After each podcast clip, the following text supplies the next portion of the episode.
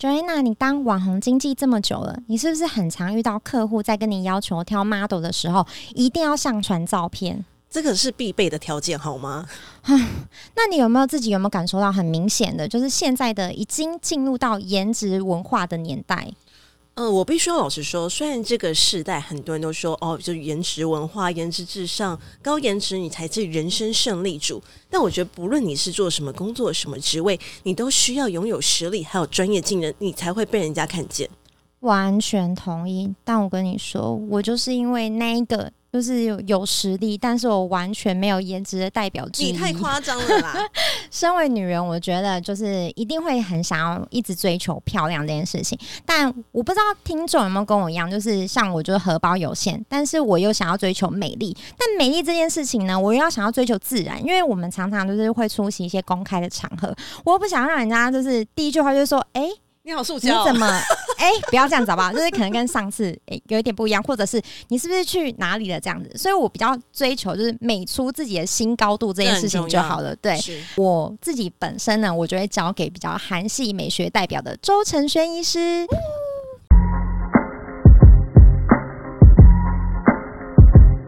大家好，我是主持人晶晶。Hello，大家好，我是 Joanna。 안녕하세요，台湾的社会生活中心 Doctor 邱成万的拉米达。大家好，我是恒美学诊所的院长及创办人周承轩医师。欢迎！哦，我真的是很替台湾替这个节目很荣幸的邀请到正统韩国进口出厂的医美医师周承轩医师。大家知道为什么？就是很多国家。 都很哈韩医美这件事情，韩国的美学呢，医疗的技术还有它的仪器设备都是非常顶尖、非常先进的，而且是有效的。那周医师，我想要简单的请你三十秒自我介绍一下。哦，大家好，我是我是在，其实我算是华侨啦，嘿，就是我妈妈那边算是韩国人，是大学诶、高中毕业之后才来台湾做读医学系，然后在台湾医学系毕业之后就直接进入医美界。那本身对于医美很感兴趣，也很有兴趣，所以对于一些韩国最新的医美的机器啊，甚至一些疗程的部分，我会比较熟悉，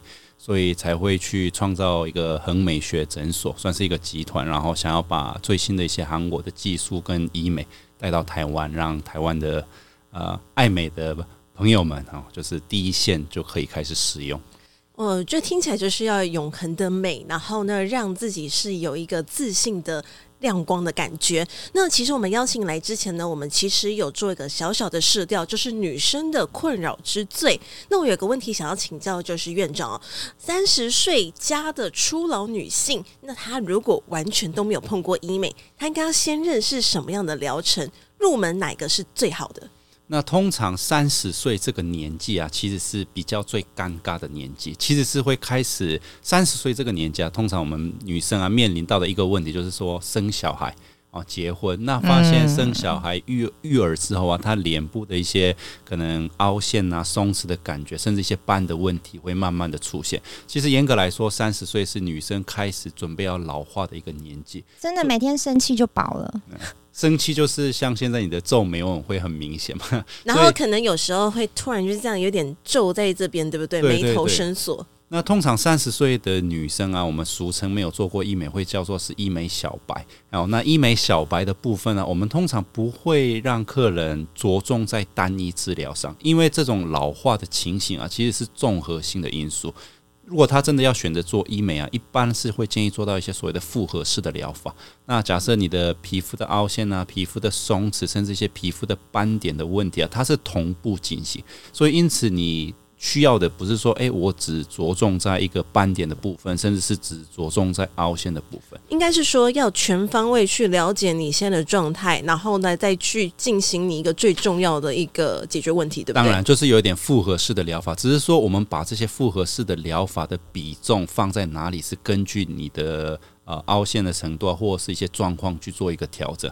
比较常，我常跟客人举例来说，假设你把你的凹陷的问题啊，全部着重用玻尿酸去改善的时候，因为会造成过度膨润的问题，所以就比较容易会造成客人缩焦脸，甚至看起来假假的状况。那甚至有一部分客人是把所有的预算放在什么音波、电波这种类类似像皮肤紧致的疗程，但是大部分客人，有些客人会觉得说，诶，我打完之后觉得效果不如预期。他会就他会面临这种问题，所以很多客人要用一些比较复合式的疗法去做一个调整，他才会做到最满意的结果。我想补充一句话，其实那个不如预期，并不是诊所或是医师或是这个疗程的问题，因为我自己本身是长期主持国健署卫福部的主持，那我其实知道有一些状况是可能。病人或是呃接受疗程的患者，他可能自身他们家的基因或者是他的皮肤的序列，可能会影响到这个疗程的呈现。所以其实有时候是要跟他们沟通，了解说他们内心的想法，还有就是他身体的状况，然后进行他的一个疗程，对吧？对。那一般来说，比较常见的在外面比较常见的医美的客诉的问题啊，简单来说就是效果不如预期。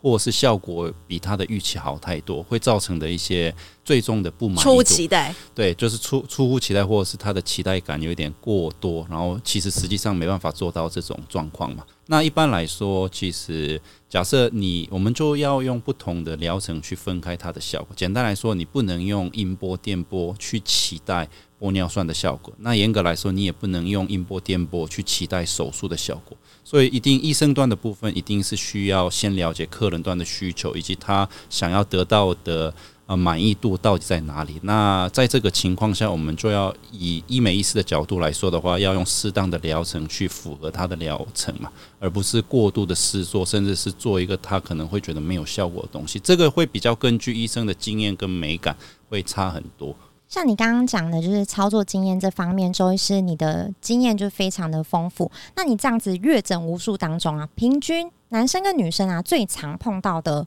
困扰是什么？那一般台湾已经医美其实也流行一段时间嘛，所以少部分客人是说，像我去举今天的例子好了，早上有一个客人是他之前打了一个玻尿酸，他做的非常不满意。然后其实，但是他实际上的脸是需要靠玻尿酸去改善，但是因为他之前试打过玻尿酸的经验不是那么好，所以我花了快一个小时的时间说服他，嘿，就是说可不可以再给我一次机会，可不可以再给我玻尿酸一次机会？然后我大概也是花了一个小时，那加疗程差不多两个小时左右的时间，帮他重新试做玻尿酸。那他现在就是下午就是刚刚了。就是很满意的离开，嗯，所以通常大有些少部分客人，有一部分客人是可能他之前试做的呃医美可能会觉得效果太多或是不好看，甚至可能用了一些音波、电波，他觉得效果没有很好的时候，他下一次想要再做医美的意愿会降低很多。嗯，那我目前碰到大部分的台湾的客人，大概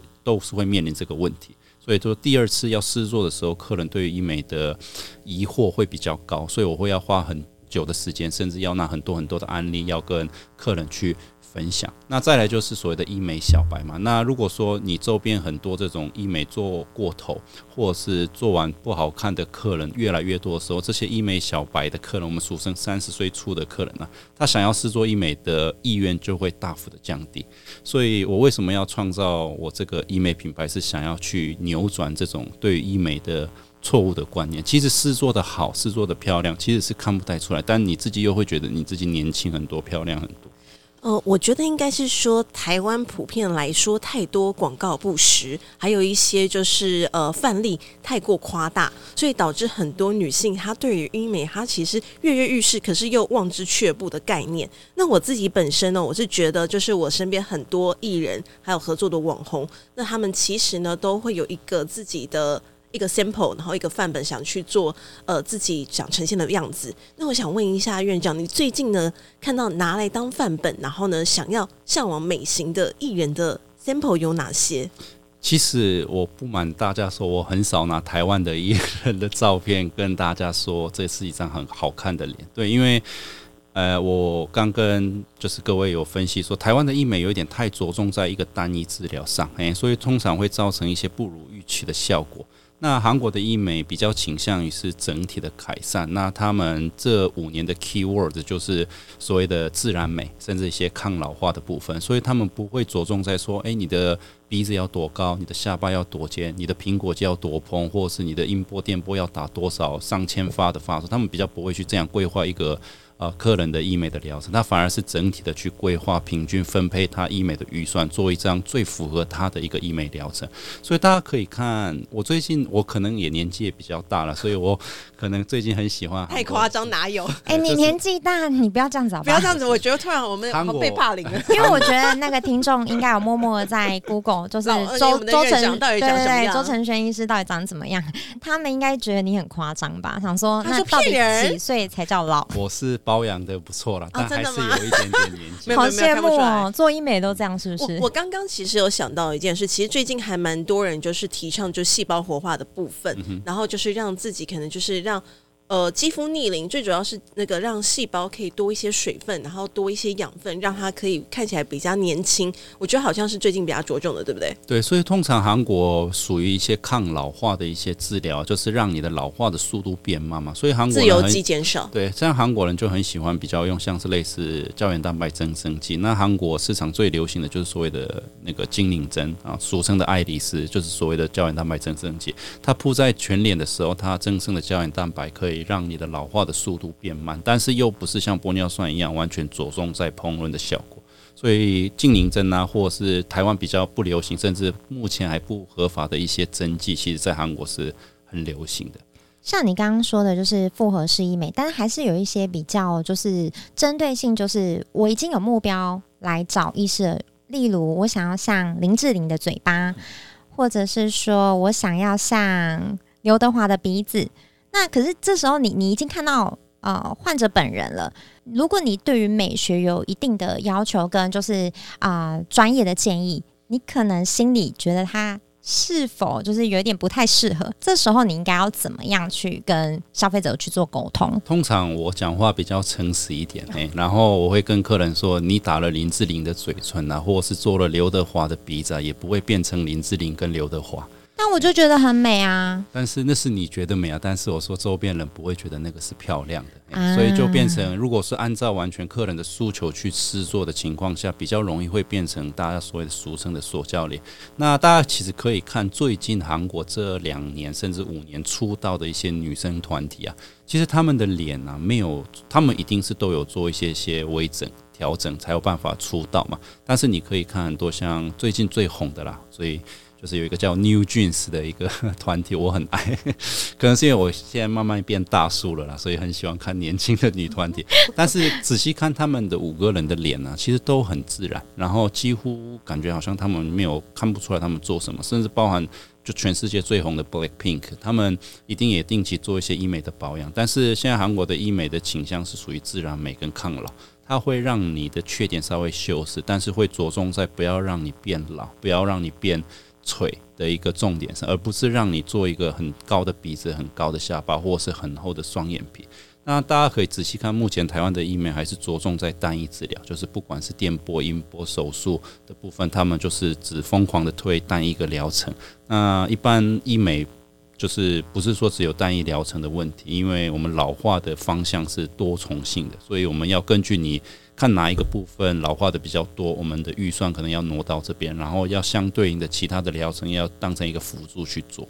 其实针对我们每个人的肌肤的肌纹纹理，然后去做对症下药是很重要的事情。刚刚就是院长有讲到说，现在很多医美都是做单一的疗程，但其实是因为就是很多是小资女，所以他们对于荷包有限，所以他们想要快速速成有这样的效果。那医美就投其所好，但我觉得目前听起来就是和美学并没有想要做这样的路线，想要走新的路，对不对？通常我会会先问客人的预算，那我会用这个预算呢，帮他规划大概两至甚至四个不同的疗程。那他在同样的预算下，其实可以得到两到四个不同的疗程的效果。那这样子，客人的一对一医美的满意度其实会高很多。那如果你把所有的预算做用在一个地方的时候，那可能这一个 A 的疗程没办法做到 B、C、D 其他疗程的效果的时候，它的满意度就会下降。那对于诊所端呢、诊所端或医师端，当然你用同样的预算，我只做一件事情，对于医师来说，其实是花最少的时间赚取最高的利润。但是实际上，以客人的立场来讲的话，他并不是得到最好的效果，他可能就不会想回来了。对，所以我通常这边蛮坚持是所谓的复合式的疗法，所以我通常在同样的预算下，会把这一笔费用拆成三到四个的不同东西。那如果像啊、呃、话题要回到就是医师本身，就是因为你本身呢有一个优势，就是你是从韩国来的嘛。那你从医之后呢，最后选择美学这一块，其实你可以就是回到韩国去开诊所，或者是选择现在嘛台湾。那你选择台湾之后呢？我觉得你你可以说出三点，就是让客户信任啊、呃，选择韩系和美学这一块，有没有三点必选？啊第一点当然是因为我们恒美学的所有的员工，还有包含医师院长，其实都长得很好看。哎、欸，这个非常认同、欸，哎，给过给过过 pass。对，通常我们进到一间诊所啊，我们通常会跟客人说，客人第一眼看到是你的外。外貌，哎，你的，我觉得他就不会讲说他想要像刘德华鼻子，他会说他想要周承轩的鼻子。就是我是希望每个人有每个人属于专属于自己的美了。嗯、我们一美医师只是让你衬托出被你隐藏在深处的美，把它诱发出来，而不是帮你做一个另外一张脸。那第二点当然是因为我毕竟是韩韩系的意思嘛，所以我希望把韩国最流行的。一些医美的项目，甚至一些技术，还有包含产品跟机器，然后最快的速度引进到台湾，来让台湾的朋友或是台湾的民众也第一手可以接受到韩国医美的一个优势。那第三点的部分，就是我也跟跟各位分析过，我通常希望是做一些复合式的疗法。那我比较喜欢做专属于你自己的一个疗程，而不是一窝蜂的看着广告或者是其他的疗程，大家一起去做。呃，我刚刚就有听到院长，其实你对于就是工作的坚持，还有就是很多细节你很在意。我想问一个问题哦，就是什么样的客人，如果他来跟你咨询，你可能会婉拒他？通常，呃，一般我觉得他已经做过头，哎，他的医美的脸已经做过头，然后他要求某一个他想要再做的时候，通常我会婉拒他。因为我会跟客人说，就是其实你来我这边给我做，你的脸就其实是我的名声跟我的作品。我不希望我的作品或是我的客人走出去是被讲说是塑胶脸，或者是我们恒美学的周承轩一直做的脸是不好看的。所以通常我们评估下说，诶，做完之后会更不好看，那我们就会婉拒这个客人。所以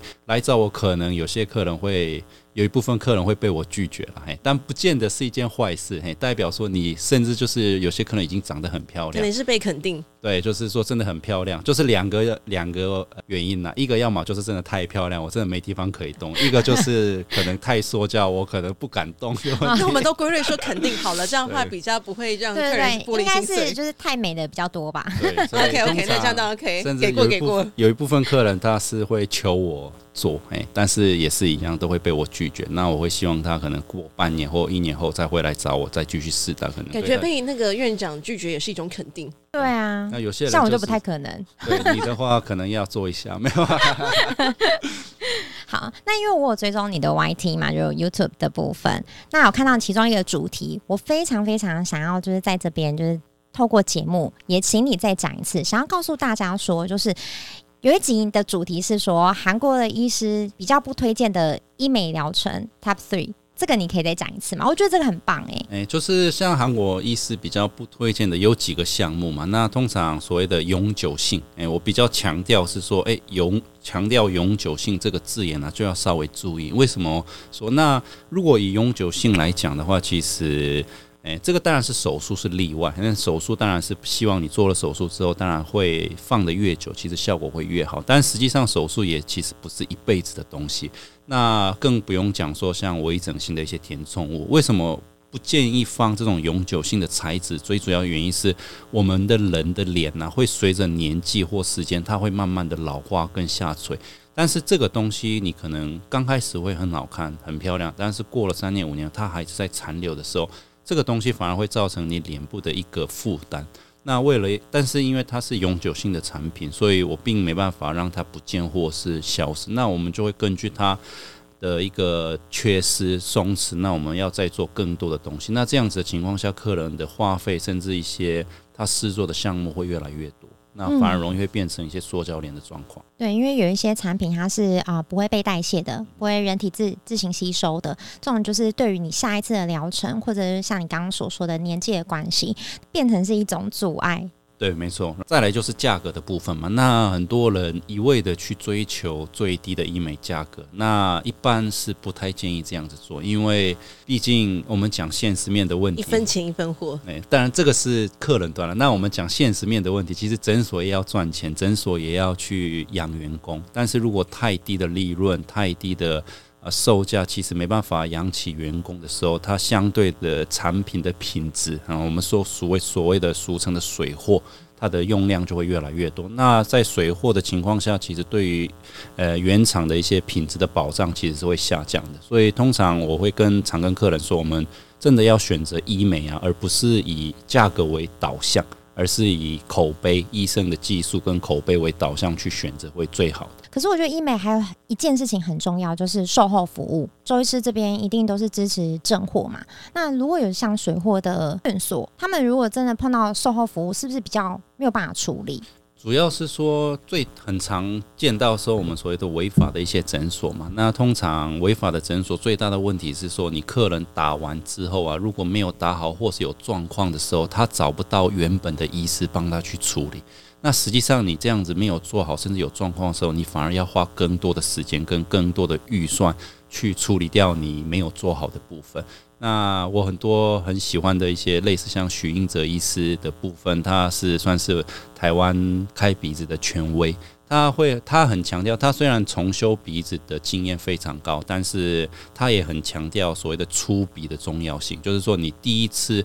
施打医美的东西非常重要，这个会关系到你未来要不要重修。是不是未来要花更多的时间跟金钱去修饰你第一次的医美的问题？所以通常第一次试打医美的客人，我会强烈建议不要以价格为导向。你可以去问，你可以来打听，但是不要以价格为取向去选择医美，这是非常错误的观念。那我自己其实配合非常多，就是全台各地的医美诊所，那所以身边非常多人都会问我说：“哎，Joanna，我需要做哪些医疗课程，或是要哪一些医美资讯会比较？”好那我自己是本身就是喜欢推荐我自己有做过的疗程，还有就是我自己有配合的院所及医师。那我觉得定期保养，不要认为说就是进到医美好像就一定要大流血，或是有伤口，或是你会很容易伤荷包。就是我觉得修复期其实见仁见智，不要在乎太多，就是别人的眼光。所以我想问一下，就是院长，你可不可以给一下，就是呃广大爱美的男士、女士一些鼓励，就是让大家可以追求，就像我们前面说首尾呼应的永恒的完美。通常我们就是你说男生女生要做的医美项目嘛，那通常医美项目其实真的有时候很难讲，就是真的要现场看才有办法去准确的抓住你实际上需要的是什么。那通常大部分的客人通常会以像年轻的女生啊，当然都是会以什么除毛镭射啊，或者是脸部的镭射，甚至水飞做这种非侵入性的治疗为主嘛。那再来就是会慢慢进阶到所谓的紧致的疗程，像音波啊、电波这些疗程，他们就会慢慢去尝试。那当然，如果他想要更好的效果的时候，要慢慢开始去。接受到一些比较稍微微侵入性的疗治疗，那比如说玻尿酸、精灵针、通颜针，甚至像肉毒，甚至包含埋线，都算是属于微侵入性的治疗嘛。那当然，如果说客人的状况比较严重，那微整形没办法达到一个很好的效果的时候，我们就会建议他去做一些手术的部分。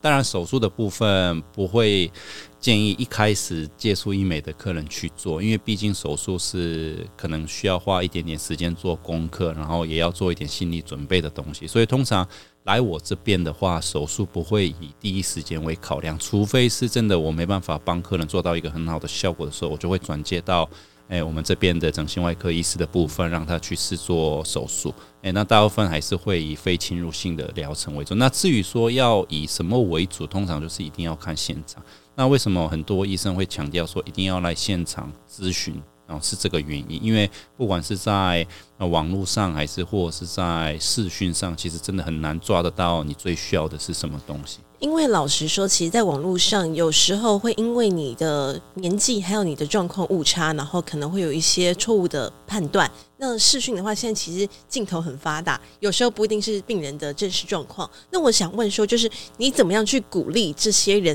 可以勇敢的踏出这第一步？其实医美，我为什么这么热爱医美？是因为医美其实做得好，真的会让你的不管是生活，还是对于工作的态度，甚至包含对于一些家庭的。一个就是很多女生会面临一些可能对自信心方面真的会差很多，真的会差很多。然后你自信心上升的情况下，不管你在家庭还是在人际关系上，甚至在工作的表现上，其实是会有蛮大的一个帮助。所以虽然这样讲会有一点不好，但毕竟，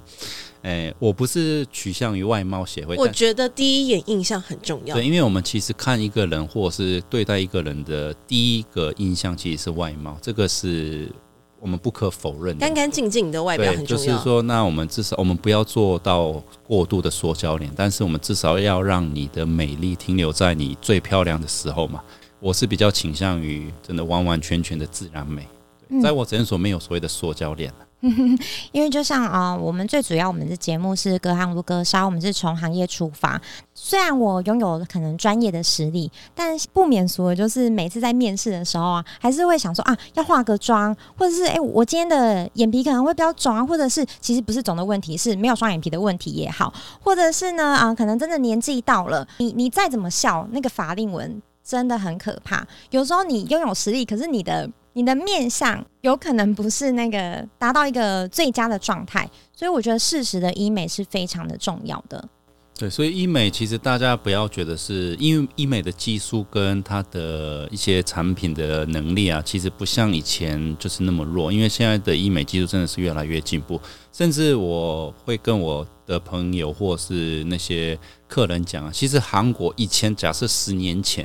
出道的艺人啊，我其实看得出来他们有做什么。但是这两三年出道的韩国艺人呢、啊，我完全看不出来他们有做过任何东西。那包含我是医师，但是我这么专业的医生也看不出来他们有做什么的情况下，其实代表医美的技术是真的是越来越自然。我也很常跟客人说啊，那他很多客人跟我说啊，很多的网红啊、艺人啊做得很塑胶嘛。那我会跟他说，你如果看得出来他做的很塑胶，代表说他没有做得很好。但是如果你觉得这个艺人或网红很漂亮，完全看不出来他有做什么，那代表说这个医美是做得很好看。呃，我想要说一下，有一些做的塑胶的部分是有一些其实人是真的是生病了，他希望说让人家看见他夸大的呃面貌，然后感觉到哦他是真的变漂亮，可是又说不出来他到底发生什么事情。所以其实我觉得心态是很重要，心态还有生理还有整个状态。才能去面对健康的医美的疗程，因为毕竟美这件事情，它其实是很主观的。就是今天我可能觉得我自己很漂亮，但周医师一看到我就觉得你这样不行哦，你要你要进诊所一下了。有些人可能呃胸部已经 C 了，但他就是觉得不够啊，我要 F 才够大。我觉得美这件事情它是真的很主观。那你要怎么样，就是美的自己觉得漂亮，那别人又觉得好看入眼。这件事情，我觉得真的是可以交给专业的医师，尤其是啊、我破题就很推荐，就是为什么要选择韩系这件事情，因为韩系就是比较追求一个自然美的一个状态，美得很自然，你好像生出来就这么美了。对，所以现在韩国的医美比较标榜是所谓的自然美嘛，当然手术的部分也是有，但是相较于很久之前的韩国医美来说的话，他们反而手术的量是甚至持平，甚至有点下滑的现象。因为韩国的民众也发现说，诶，过度的医美其实会破坏它原有的美感嘛，所以他们的医美现在主要还是以自然跟抗老化为主。因为刚刚有提到说，就是我们在访问你之前，其实有做过一些女生的小试调，就是我们自己身边的朋友。那我还想到有一个问题，就是已经不止一个人问我，我们现在目前这个年纪有最常就是遇到真的需要一些肉毒跟玻尿酸来去做一个填充，然后比如说像是鱼尾纹啦，或者是我刚刚讲的法令纹玻尿酸部分。但因为现在医美越来越进步，韩国自己本身出厂的品牌越来越多，医生啊，我到底要怎么挑品牌？哦，那品牌的问题啊，会根据客人的脸型跟预算会去做调整。那我当然还是喜欢用比较好的产品嘛。那相对好的产品的好处是啊、客人的维持时间哎会比较久。那再来就是客人的所谓的异物感跟融合度也是最好的。那为什么我比较喜欢用比较好的玻尿酸？虽然第一次可能客人花的预算会比较高，但是我们最终的目标是要放在说，诶，你要做医美的预算呢是逐年下降。就简单来说，我今天可能会用四 cc、六 cc 的玻尿酸会规划全全脸，但是接下来一年后，诶，我可能只用一两 cc 去做一个规划，那我多出来的预算可以做其他的疗程嘛？那你玻尿酸的部分要让它的预算越来越下降，那所谓的第一次的医美就非常重要。假设你用选择可能只撑六个月到八个月的玻尿酸的时候，你第二次试打玻尿酸，你还是要用这个预算去继续试打，那会变成你未来就没有更多的预算去做其他的项目。哦，我这样听起来好像初颜很重要，就是第一次进医美的时间点。那医生有没有建议，就是一般的女性大概几岁开始做她的第一次的体验，然后她的项目会不会就是这样子，会比较不会那么繁琐？那简单来说，其实做医美的初始年纪啊没有特别分，因为甚至现在韩国二十几岁的客人也会在做。二十几岁的部分呢、啊，他的医美的倾向在于说他。他的脸部的老化状态其实不会那么严重，所以他线条会在，对不对？对，线条其实都会在，所以通常二十几岁的客人的医美啊，会倾向于说治疗某一个 point。那所谓的某一个 point 就是说，哎，他可能泪沟比较明显，可能法令纹比较明显，甚至他的双眼皮比较下垂，或者是没有双眼皮的时候，我们就用医美的方式去补强他这个 point 就好。所以他的花费会相对于会少很多。那再来就是可能三十岁的客人的规划，我们就是要去做一个整体的规划嘛。那不管是他的啊松弛啊凹陷的部分，会是同步进行，所以我们的治疗会是全方位的。到底会不会痛啊？玻尿酸施打的过程啊，还是会稍微有一点点感觉，但是我会跟客人说，呃，呃，施打的疼痛是暂时的，嘿，但是施打完的结果啊，嘿，会跟着你一辈子，所以这个是非常值得的一个投资啦。所以你的意思是说，痛会过去，美会留下的意思吗？会留下。好，今天真的非常谢谢，就是很美学的周院长来到这边来跟大家分享，就是一些医学新知，尤其是韩系医美这件事情。我觉得要告诉听众一个很重要的观念，就是自然美。你要让人家说不出来，你到底哪一个点超级美，但是你就是美。今天非常谢谢周医师，谢谢你，周医师，谢谢，拜拜，拜拜。